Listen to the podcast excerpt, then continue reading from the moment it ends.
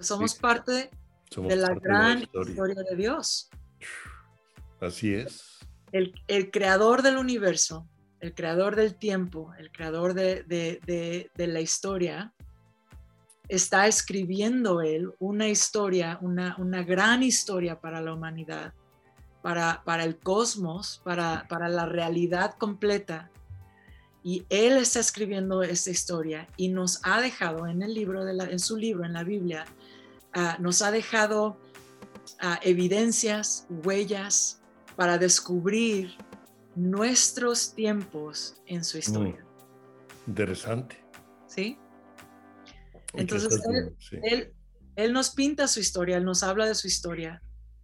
Y por eso es importante entender el cristianismo como una fe histórica no nada más es una fe ah, espiritual entre tú y Dios, nada más. O sea, no es nada más mi fe entre Dios y yo y mi familia y los míos. Es una fe histórica, es una fe que, se, que, que, esta narrativa ha, o sea, se ha desplazado a través de la historia.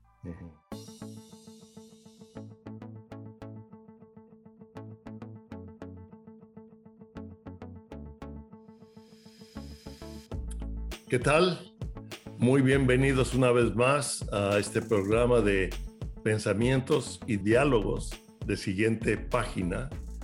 Mi nombre es Palemón Camus y ustedes pueden ver ahí en siguientepágina.com algunos de las grabaciones de las entrevistas de los diálogos que hemos tenido con otras personas, así como del material que hemos impreso, que estamos escribiendo. Y el día de hoy tenemos Ah, un tema muy, muy interesante y una invitada muy especial, a mi hija, ¿sí? Ah, que es Carlet Camus de la Torre. ¡Ah! Carlet Camus Master de la Torre es mi esposa, ustedes perdonen. Carlet Camus Master. Y vamos a hablar de un tema de Génesis Apocalipsis y la época en que estamos viviendo. Ahora, esto comenzó cuando el día de ayer Carlet y yo estábamos platicando.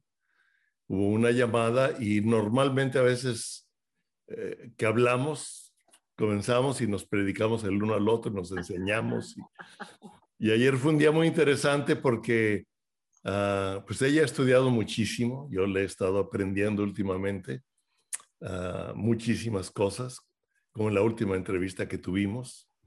Y ah, hablamos de los mil años, hablamos del anticristo, de Lucas 16, de, de, la serpiente astuta, de la ah, paloma, hablamos de los jóvenes en esta época, etc. Y hoy en la mañana nos llamamos también porque anoche le mandé un texto un tanto confuso de lo que íbamos a, ver entre Génesis y Apocalipsis. Y cuando le hablé, no, pues también fue como una hora y media de estar ah, platicando. Pero ah, yo comencé a leer y a estudiar mucho el libro de Génesis, que es el principio. Si quitamos el libro de Génesis, le quitamos la autoridad a toda la palabra de Dios. ¿De acuerdo, Carlet? Sí. Sí, ¿verdad? Entonces, Génesis es muy, muy importante, es el principio de todo, es el origen. Cuando hice el Museo de la Historia de la Tierra lo estudié bastante, pero últimamente, los últimos 10 días, no salgo de los últimos capítulos de Apocalipsis, porque estamos haciendo la última parte del nuevo libro, del tercer libro. Y Resulta que en la plática con Carlet, ah, me dice que ella también estuvo en Génesis, ¿verdad? Ah, ahorita está, en, este, en estos tiempos está leyendo Apocalipsis, pero también es una persona muy interesada en la época actual y en la juventud. ¿Cómo le mostramos el Evangelio? ¿Cómo, cómo les hablamos? Entonces, pues yo quiero ah, darte la bienvenida, Carlet. Gracias por estar aquí con nosotros. Y adelante. Gracias, papá. Gracias por invitarme y pues siempre, como siempre, es un placer. Tú y yo nos ponemos a platicar y nos seguimos. a, lo mejor lo hacemos en dos capítulos, no sé. Sí, pero vamos a, vamos a empezar. Sí, y luego ya. ¿Qué nos tienes que decir, Carlet? Pues sí, ah, como platicábamos hoy en la mañana, esto de, entender primero el origen del hombre, ¿no? A través de Génesis. Y, hablamos un poco de eso la vez pasada que, estuvimos platicando juntos aquí, de lo que he estado estudiando en la ciencia y con la filosofía y todo. pero en estos tiempos, yo creo que muchos de nosotros hemos empezado a, volver a querer entender otra vez, pues, el libro de Apocalipsis, porque estamos viviendo tiempos muy interesantes y no nada más en el cristianismo, sino también en la cultura en general se oyen las preguntas de ¿serán los tiempos finales? Y obviamente esa pregunta y las respuestas que vienen, las personas las responden de acuerdo a, la cosmovisión que tienen de, la realidad total. Ah, entonces, no, nada más son los cristianos los que se están haciendo este tipo de preguntas, pero obviamente para nosotros como cristianos ah, nos vamos al libro de Apocalipsis para otra vez ah, ver qué es lo que el Señor nos, nos dijo, nos dejó en su palabra para que pudiéramos entender los tiempos en los que estamos viviendo y se ha hablado mucho de eso, entendidos en los tiempos. lo he oído en varios lugares con varias personas.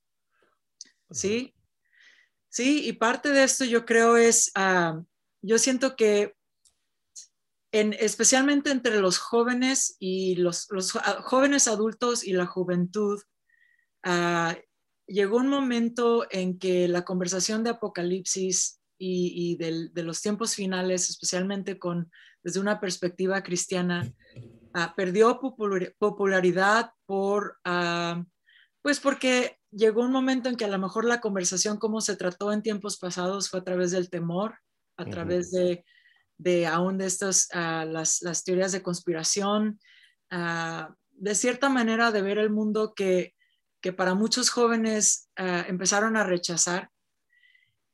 Pero yo creo que es muy importante entender qué es lo que Dios está hablando hoy y poder ver qué es lo que Dios habló en la Biblia a través de Juan en el libro de Apocalipsis, que nos dejó, y aún a través del libro de Daniel, qué es lo que Él nos está hablando acerca de lo que viene, porque, ah, por ejemplo, en Lucas habla de, Lucas 12, está hablando Jesús con, con los discípulos y con la gente eh, en, ese, en ese momento, diciéndoles cómo es que pueden ustedes entender los tiempos ah, de la naturaleza, pueden ver las nubes, pueden entender que, va, que, viene la lluvia, que viene esto, pero no pueden entender los tiempos.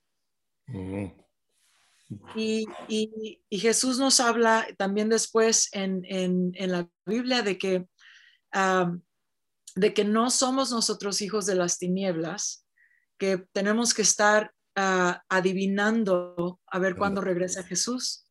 Que aunque sabemos que su venida es como o el ladrón en la noche que habla, que, que, que, el ladrón no te avisa cuándo, cuándo va a venir, sino que un día aparece y aparece en la casa. Así mismo fue como Jesús nos pintó que iba a ser su, su, segunda venida, que iba a ser como un ladrón en la noche, que no iba a avisar que ahí viene.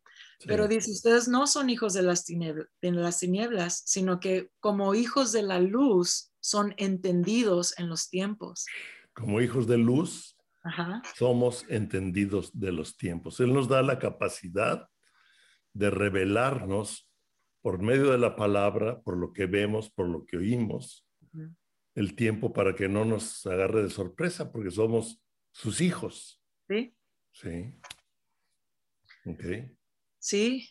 Y entonces, pues entendiendo los tiempos en los que vivimos, en el contexto de la historia de Dios, por eso hablamos de Génesis, Apocalipsis, es muy importante porque ah, la mayoría, especialmente ah, de los jóvenes, hablábamos de esto hoy esta mañana, jóvenes adultos y jóvenes adolescentes, viven su vida, vivimos, ya no estoy tan joven, pero estoy hablando de, los tiempos que yo recuerdo que vivíamos, vivía mi vida, vivimos en esos momentos pensando en nuestra historia, ¿no? O sea, es mi vida, mi historia, ah, mis amigos, mi carrera, que es mi, el novio, que si me voy a casar.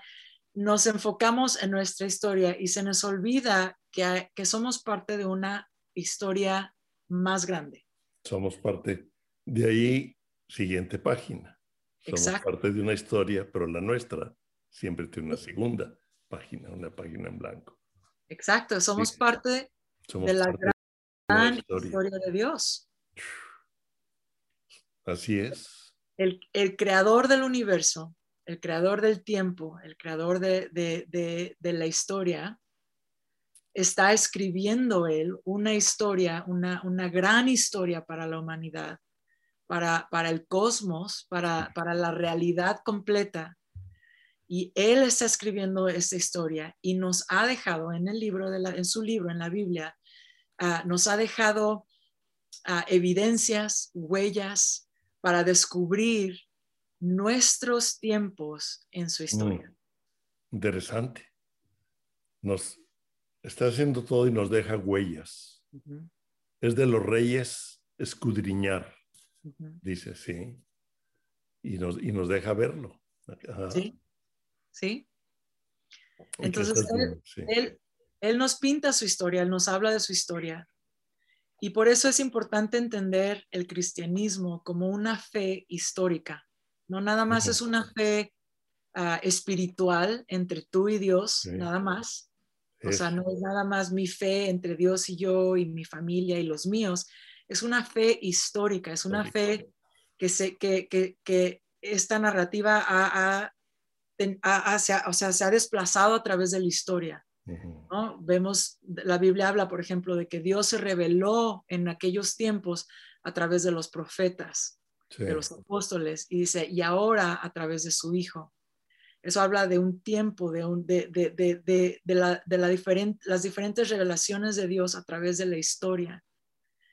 Y, y, en cada momento, y luego dice, ahora a través de su Hijo y la revelación de Dios, y luego, pero habla también de que después de que Jesús regresa al cielo, Él va a mandar a su Espíritu Santo, el Espíritu de verdad, para guiarnos a toda verdad. Nosotros vivimos en un tiempo en la historia en donde estamos entre la primera venida y la segunda venida de Jesús, en donde el Espíritu Santo ha sido derramado y, la manifestación de Dios ahora se, ve a través de la revelación de Jesús y a través de lo que Dios está haciendo en su iglesia. A través de nosotros. A través de nosotros. Sí. Y, y, el reino de Jesús dijo, mi reino no está allá afuera para que puedas decir, está allá, ¿dónde está? ¿Dónde está el reino de Dios? Y dice, el reino de Dios está dentro de ti, está en nosotros. Qué impresionante, ¿no? Sí. Qué, impresionante y necesario que los que tenemos, que los cristianos, que los que creemos en Jesús, tengamos la seguridad de que el reino está en nosotros. Eso es una revelación clave para vivir con ella. Sí, y eso para mí tiene una, un gran significado en entender los tiempos, porque los discípulos, cuando Jesús vino, los discípulos estaban esperando a un Mesías. Los discípulos eran judíos. El, el tiempo en el que los judíos estaban viviendo, ellos estaban esperando la primera venida del Mesías. Y ellos mismos estaban atentos a los tiempos de la venida del Mesías. Entonces, los que reconocieron el Mesías en ese momento era porque estaban atentos a los tiempos de la venida de Jesús. Pero, aunque reconocieron a Jesús como el Mesías, aún a los discípulos caminando con Jesús día a día, no entendieron el propósito de Jesús hasta después de que Jesús murió, resucitó y ascendió. Porque ellos pensaban que el Mesías iba a venir a, quitar a los romanos, a establecer. De, la opresión del gobierno. Exacto. Eso es interesante. Y yo veo que muchos cristianos siguen en ese, ah, casi en ese mismo pensar de que el reino de Dios viene a liberarnos de la opresión en el gobierno, en, en, este mundo. Del socialismo, de, socialismo. del anarquismo, de todo lo que estamos viviendo, ¿no? Y de... no, ¿verdad? No, porque dice que el reino de Dios no es el reino del hombre, no es el reino visible que, está, que, que queremos ver, sino es el reino de Dios en el corazón del hombre. El reino de Dios en el corazón del hombre.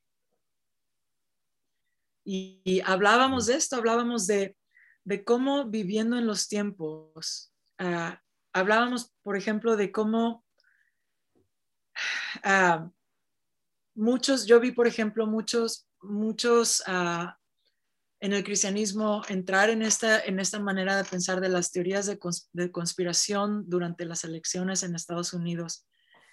Y yo me quedaba pensando, ¿en dónde estás viendo una conspiración? O sea, ¿por qué estás pintándolo como una conspiración?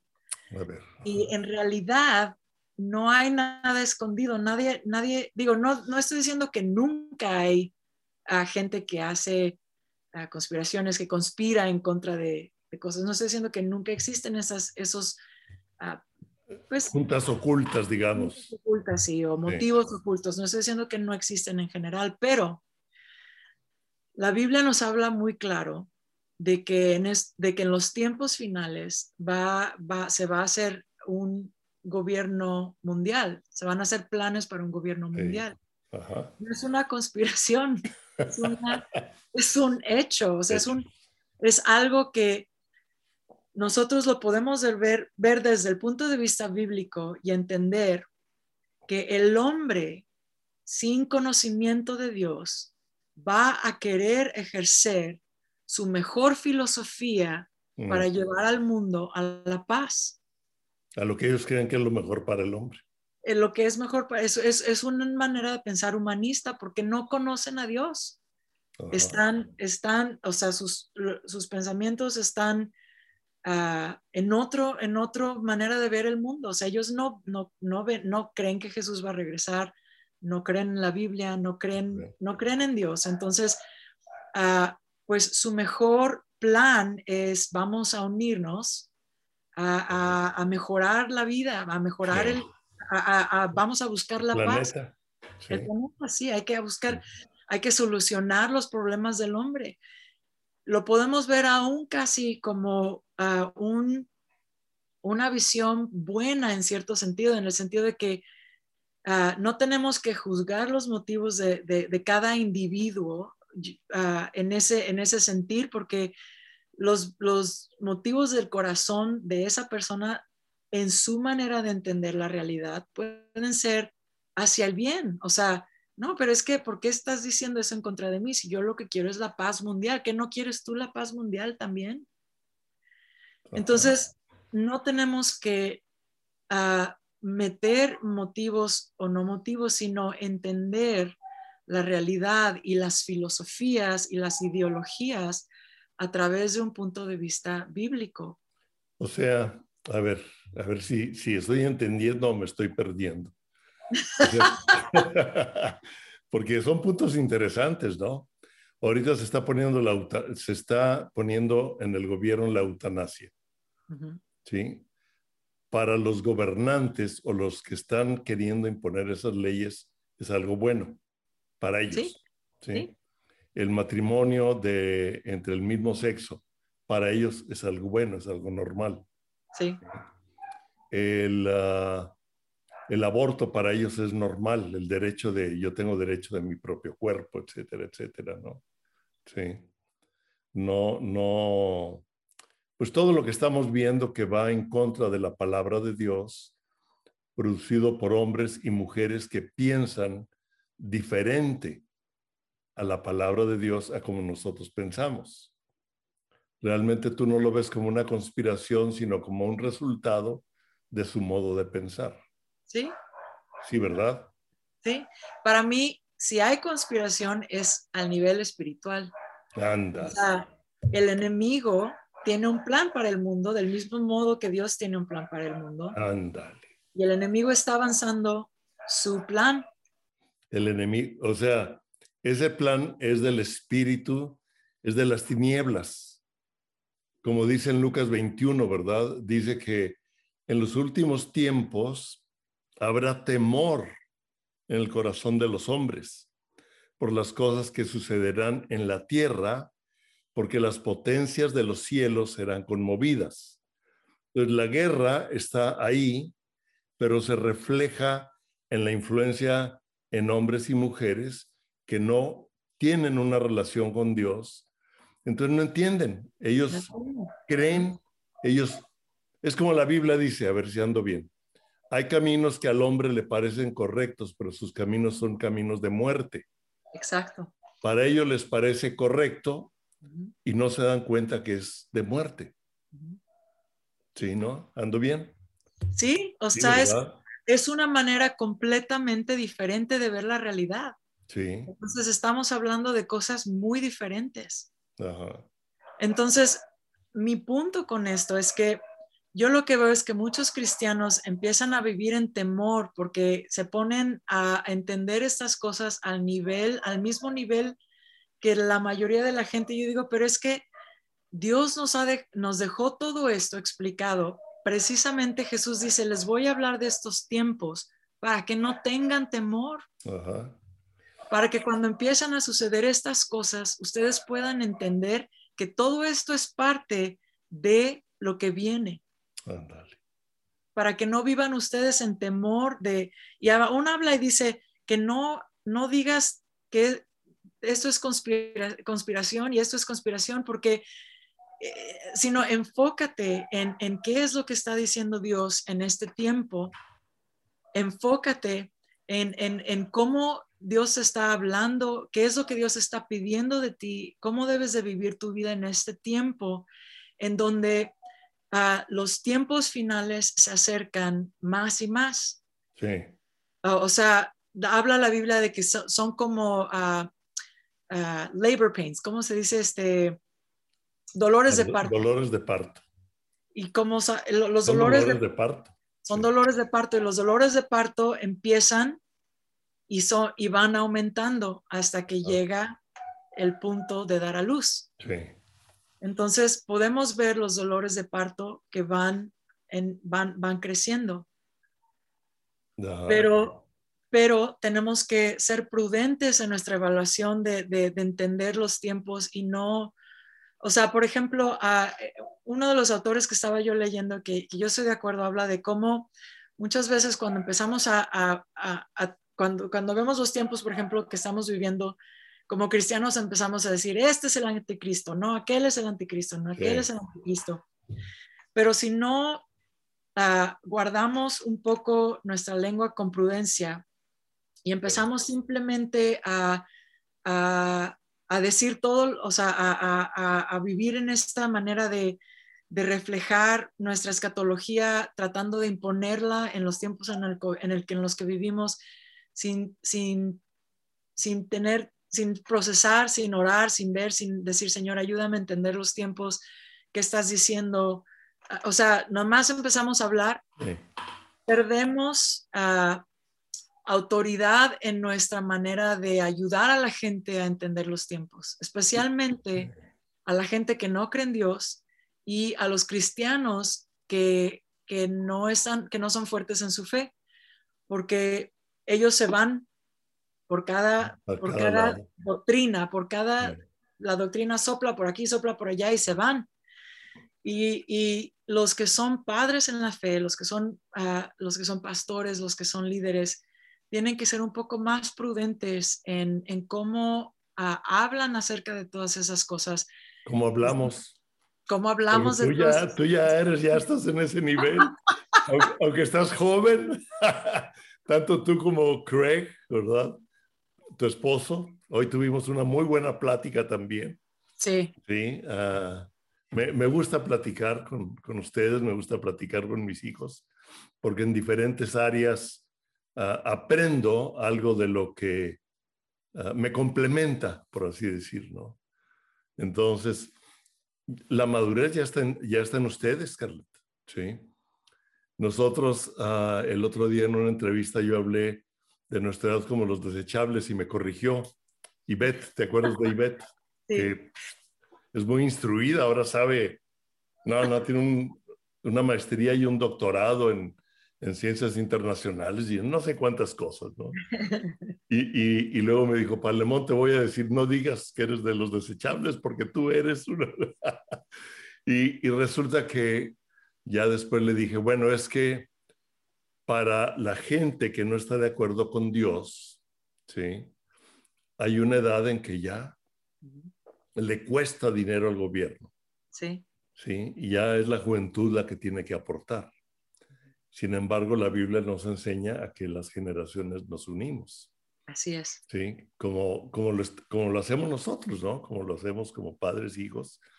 Pero yo veo que ya hay una edad en ustedes donde ustedes se están convirtiendo en, en esos generadores hacia la juventud, ¿sí? Sin quitar tu juventud. Porque decías, a los jóvenes, jóvenes adultos, ¿no? A los milenios, ¿no? A los, a los del milenio, etcétera, etcétera. Yo ya ni milenio, papá, ya, o sea, yo ya pasé. Yo soy generación X. No, ¿cómo que generación X? Así sí. se llama mi generación. Entonces, generación, quién sabe cuál generación X, porque luego fue la Y, luego los milenios, y ahorita la generación Z. Ajá. Interesante, generación Z, la última letra del abecedario. Cuando yo oí eso, clic, me hizo un clic. Dije, Sí. a ver, a ver, ¿cómo que generación Z? La última. Bueno, ahí la dejo. ¿Será? Son- ¿Será? Son como chispas que te llegan, ¿no? Sí. Como lo que hablabas de paz. Ahorita que decías algo, se me está aumentando lo que Dios me habló hace unos días, leyendo donde dice, en el mundo tendrán aflicciones, pero no se preocupen, no tengan temor. Me decía, yo he vencido al mundo. Y meditando en ello me di cuenta que decía, no al mundo en cuanto a- al planeta, Sí. sino al sistema de pensamiento del mundo. Ahora, ahorita tú me acabas de ampliar eso. En mí está la luz, ¿sí? Y él ya venció el sistema de pensamiento del mundo. Entonces, si yo tengo la revelación de la palabra y de los tiempos, yo voy a vencer un sistema de pensamiento que es contrario a la revelación de la palabra. Uf, se me acaba de ampliar. No, Sí. no es así, sino en mí, Sí. para traer al, al mundo una revelación de la palabra en medio de un sistema que piensa diferente a Dios, porque no conoce a Dios. Exacto. Pero cuando no entendemos esta manera de pensar, Sí, empezamos a hacer es que empezamos a ser enemigos de aquellos que Dios nos ha enviado a rescatar. ándale. No son Uy. nuestros enemigos. Lo que dijiste Nuestra es, lucha, lo que dijiste es clave, Carlet, perdona que te interrumpa, pero lo que acabas de decir es clave. Si actuamos de esa manera, nos volvemos enemigos de aquellos que Dios nos llamó a rescatar. Ujú. Sí, sí entendieron esta, ¿verdad? La suelto para todos los que están oyendo y para que también lo pasen a otros. Es que es, cuando pensamos de esa manera y atacamos con nuestro sistema de pensamiento y objetamos, etcétera, etcétera, cerramos la puerta de los que vamos a rescatar. Wow. Muy interesante, Carlet. Síguele. Sí, sí, porque la Biblia dice que nuestra lucha no es contra carne ni sangre, Ajá. Sino contra principados y potestades en, en los, en el espíritu. en- El espíritu. ¿no? Entonces, las ideologías, las filosofías son, ah, en cierta manera, el ámbito en donde ah, mucho de esto se es intercambiado. Entonces, Mm. ah, no es que no haya una guerra espiritual. Esto también es otro tema porque lo entras en, en, lo de la guerra espiritual y muchos cristianos nada más quieren tratar la guerra espiritual en oración. Sí. Y no estoy negando el poder de la oración porque la oración es fundamental y básica para el vivir de un cristiano. Pero nuestra, nuestra, nuestra guerra espiritual también tiene que ver con el cómo uh, podemos articular Es- la verdad de Dios, trayendo, a- a- derribando todo pensamiento que se levanta en contra del conocimiento de Dios, o sea, toda ideología, filosofía que se levanta en contra del conocimiento de Dios, pero con sagacidad, Mm, porque el enemigo, ah, el enemigo captura a la gente a través de los pensamientos que reflejan wow. A lo que tenemos por dentro. Eso, eso es lo que hablábamos. O sea, la gente, nos enfocamos mucho en, el, en, el, en la maldad allá afuera, ¿no? O sea, en, en, la maldad que está allá afuera. Podemos, poder, por ejemplo, hablar de la maldad y muchos, sí, pues Hitler era, era malo y, ah, el aborto es malo, el asesinato es malo, todo, eh, todo esto está afuera. Pero la Biblia habla de que la maldad no nada más está afuera, sino está en el corazón del hombre. Allí es. Y nosotros tenemos que entender que cuando Jesús murió en la cruz, Él pagó el precio para, para derribar el poder del pecado, para, el que, para que el pecado no tuviera ya ningún poder sobre de nosotros. Así es. ¿ok? Y habla de que nosotros tenemos que ser transformados en nuestra vida al renovar nuestra mente. Hay una conexión en la transformación de la persona, del cristiano, en lo que piensa, filosofía, ideología, cosmovisión, ciencia, teología, cómo vemos el mundo, cómo pensamos acerca de la realidad. Hay una conexión en eso con lo que hay en nuestro corazón. ¿Ok? Entonces, cuando el enemigo ah, tienta a Jesús en el desierto, la Biblia dice, habla de que, que el diablo no encontró nada en Jesús de que agarrarse. Wow. No había en Jesús Nada en su corazón. nada en su corazón, nada en su pensamiento, nada en su ideología, nada en nada dentro de él de que, de que el enemigo pudiera agarrar, o sea, agarrar es como que, ¿cómo se dice? Hook, Sí, engancharlo. enganchar. Ajá. O sea, no había dentro de Jesús nada en donde el enemigo pudiera enganchar y traer tentación. Wow. Pero dentro de nosotros hay lugares en donde por, ah, por nuestro, o sea, una vez que somos, que, que una vez que, que, que, ah, recibimos a Jesús en nuestro corazón, la Biblia habla de que, ah, de que cuando, cuando, cuando Jesús ah, nos rescata de, de- del mundo, del, del- del reino de las tinieblas y nos trae al reino de, de la luz, somos hechos nuevas criaturas. Sí. Pero también habla de un proceso de transformación. Entonces, nuestra identidad es nueva, pero nuestro proceso de transformación es un proceso en donde Él como Padre nos va enseñando a, a todo, todo lugar dentro de nosotros que se ha dado al reino de las tinieblas, es ahora, tiene que ser transformado a rendir todo ese lugar, todo esto, todo eso en nuestro corazón, a rendírselo a Dios, en donde, en donde la tentación ya no tiene acceso a nuestro corazón, en donde nuestros pensamientos ya no se inclinan a, a las ideologías ah, de, de- de filosofías humanas, porque hemos sido transformados por el amor, por la verdad y por el poder de Dios en todo nuestro ser, en nuestro corazón, en nuestro cuerpo, en nuestra mente, Espíritu, alma y cuerpo. espíritu, alma y cuerpo. Ajá. Entonces, por ejemplo, si nosotros podemos empezar, por ejemplo, hablando de, de cómo, cómo operamos en un mundo en donde el, la gente alrededor de nosotros no cree en Dios, no cree en estas cosas, están buscando ah, la paz mundial, están buscando mejorar la vida ah, y nosotros queremos ah, pues participar en, nuestro mundo, ¿no? Queremos ser parte de una solución. y para los jóvenes en nuestra generación, de mi generación en adelante, ha sido muy importante la idea de la justicia social, lo que se llama la justicia social.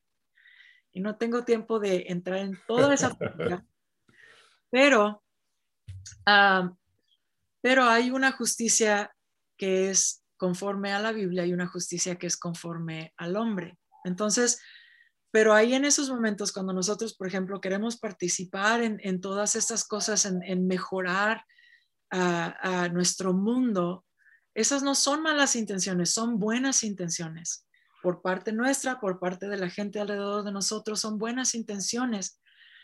Pero por parte del mundo, si están basadas en una ideología que no está basada en la Biblia, al final no van a llegar a, un, a una conclusión ah, que va a estar de acuerdo a, cómo nosotros vemos el mundo.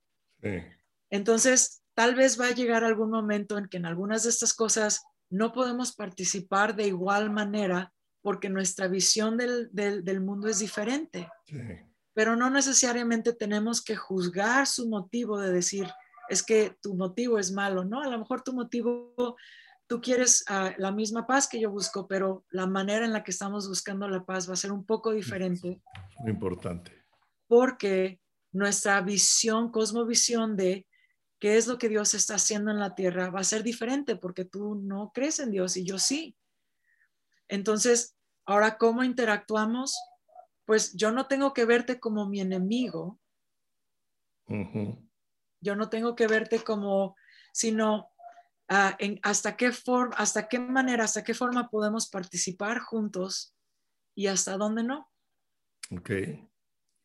Por otro lado, por otro lado, como cristianos, Muchas veces empezamos a participar en estos lugares, pero no, a lo mejor no hemos tratado con ciertas cosas en nuestro corazón, en donde se empiezan a manifestar ah, el egoísmo o, la, ambición egoísta, la avaricia, la lujuria, cosas en donde a lo mejor empezamos a participar en, algún, en alguna situación porque queremos la paz, pero también justo, junto con eso queremos fama. Queremos, la lana, la dama y la fama. Queremos el reconocimiento, queremos, queremos avanzar nuestro ministerio, queremos ah, el dinero, ah, cualquier cosa que, que, que es posible que esté escondido porque aún muchas veces esos motivos están escondidos para nosotros mismos, ¿no? no, no estamos caminando siempre con esa con esa conciencia ah, analizando cada motivo que, que, hacemos. Como cristianos, como personas, queremos el bien, a lo mejor empezamos, pero a veces hay motivos escondidos. Pero todo eso Dios lo usa para revelar esas cosas. Y Él dice que Él como Padre trata con nosotros como hijos revelando esas cosas en nuestro corazón y, nos disciplina para que nosotros en ese momento tenemos la decisión de a qué reino nos vamos a rendir. Eso es clave. La decisión a qué reino nos vamos a rendir. Y, ahí, es, y ahí es el, el poder y el peligro del libre albedrío y de la voluntad que Dios me dio. Escoge, ¿verdad? Sí. Y entonces yo escojo y algunas veces duele. Sí, duele. duele. Eso es rendir el corazón. Sí. Para mí eso es rendir el corazón cuando esto, ahí lo tengo todavía, ¿verdad? Y, me atrae, pero no. Y me rindo a la verdad. Sí. Y ahí yo veo Ahí es donde yo veo la gracia de Dios, el Espíritu Santo, ayudándome en mi decisión a poder romper con eso y entonces viene una sanidad en mi corazón, viene una limpieza. Sí. Y así, así lo veo, así lo entiendo. Sí. Sí. Todo esto que estás diciendo, Carlet, ah, y creo que te lo comenté ayer, está para ampliar gran parte de mi, del segundo libro, que, que te lo mandé o te lo regalé la última vez que, que unieron de nuestra vida una obra de arte en proceso y que hoy lo separé y creo que lo podemos ver aquí, la página del medio, donde se ve un corazón con áreas negras, unas ya reparadas y otras todas, algunas donde viene engaño, traición, dolor, enojo, rechazo, abandono, violencia, etcétera, como tú hablabas. Y voy a leer lo que dice aquí, porque va de acuerdo, y creo que tú podrías añadir mucho a la segunda edición, como me dijiste esto.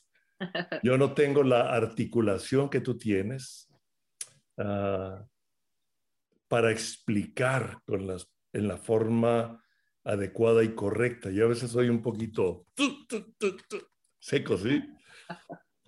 Así, así, así fui enseñado y Dios sigue tratando conmigo. Dios uh, me enseña por, ti, por Craig, por otros, donde veo que ya fueron enseñados y traen otro proceso. Yo, ah, como tú sabes, ¿verdad? Ah, nosotros conocimos a Cristo cuando ustedes eran niños. Entonces, pues fue un muy, muy fuerte y inclusive los tratamos como jóvenes a lo mejor con el temor de que vivieran lo que yo viví pero ustedes ya traían otra cosa. ¿Sí me explico, verdad? Entonces es mucho de lo que estás hablando ahorita y de lo que vamos a transmitir. Y les voy a leer lo que dice aquí. El corazón es irremediablemente oscuro y engañoso. Un rompecabezas que nadie puede descifrar. Pero yo, Dios, escudriño el corazón y examino la mente llego al corazón del ser humano, llego a la raíz de las cosas y los trato real, no, y los trato como realmente son, no como pretenden ser. esto es, esto es de, la Biblia, es de, de, de, The Message. Me gusta cómo lo explica. Los trato como realmente son, no como pretenden ser. Sí. Es lo que hablabas ahorita, ¿no? O sea, yo pretendo ser así, Dios me dice, entra, escudriña la mente y me dice, no, digo, tú eres así, pero nos trata con amor, ¿sí? Y nos lleva al lugar de Él. No nos, ¿sí? No nos da latigazos, ¿verdad? No, sino en su gracia nos lleva al lugar de Él. Y luego dice, este es otro, otro, otro versículo bíblico The Message. Dios restauró mi vida completa cuando coloqué todas las piezas delante de Él. Todas. Las buenas, las malas, las oscuras, las escondiditas, las que traigo ahí. Cuando actué para dárselas. Lo que tú decías cuando me rindo. Él me dio un comienzo fresco. Ahora Estoy alerta a los caminos de Dios. No tomo a Dios a la ligera. Eh, me encanta cómo lo describe aquí. Todos los días medito las formas en que Él trabaja. Intento no perderme sus estrategias. Me siento restablecido y estoy atento a mis pasos. Prudente, ¿verdad? Dios reescribió el texto de mi vida, o sea, reescribió mi historia para ponerla de acuerdo a, la de él, cuando abrí el libro de mi corazón delante de sus ojos. Me gusta cómo lo dice la Biblia, el mensaje de meses. Si ustedes compran o tienen este libro, nuestra vida, una obra de arte en proceso, ahí vienen los versículos, y habla precisamente de del corazón. Entonces tú ahorita me estás ampliando, como lo haces muchas veces, y espero que a quienes están viendo y escuchando esto nos amplíe y nos ubique. Hay tantos, tantas cosas, Carlet, que podríamos seguir hablando o que podemos seguir. Si quieres, damos un segundo capítulo. Sí, entonces, bueno, ah, gracias por estar hoy con nosotros.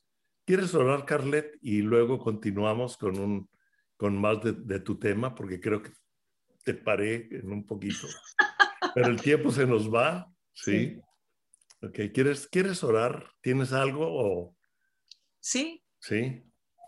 Señor, gracias, te, te, doy gracias porque tú eres un buen padre para con nosotros. Sí, Señor. Que tú nos guías, nos enseñas, nos disciplinas, nos muestras, nos revelas, nos llenas de gracia para poder caminar en tus caminos. Gracias, Señor, por darnos un corazón entendido, por abrir nuestros ojos, abrir nuestros oídos para poder ver, para poder escuchar ¿Qué es lo que estás diciendo en estos tiempos a tu iglesia?